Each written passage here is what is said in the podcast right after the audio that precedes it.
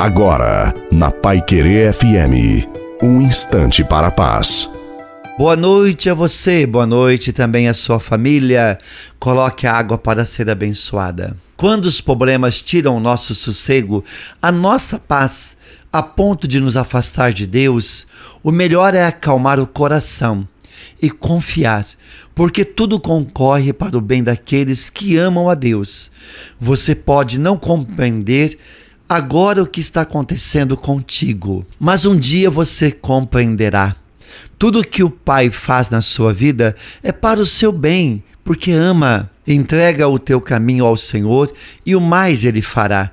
Perseverança é a arma para a vitória. Abre o seu coração, toma posse da graça de Deus, porque Deus te ama imensamente. E a bênção de Deus Todo-Poderoso, Pai, Filho e Espírito Santo desça sobre você, a água e a sua família. Uma santa e feliz noite a você e a sua família. Fique com Deus.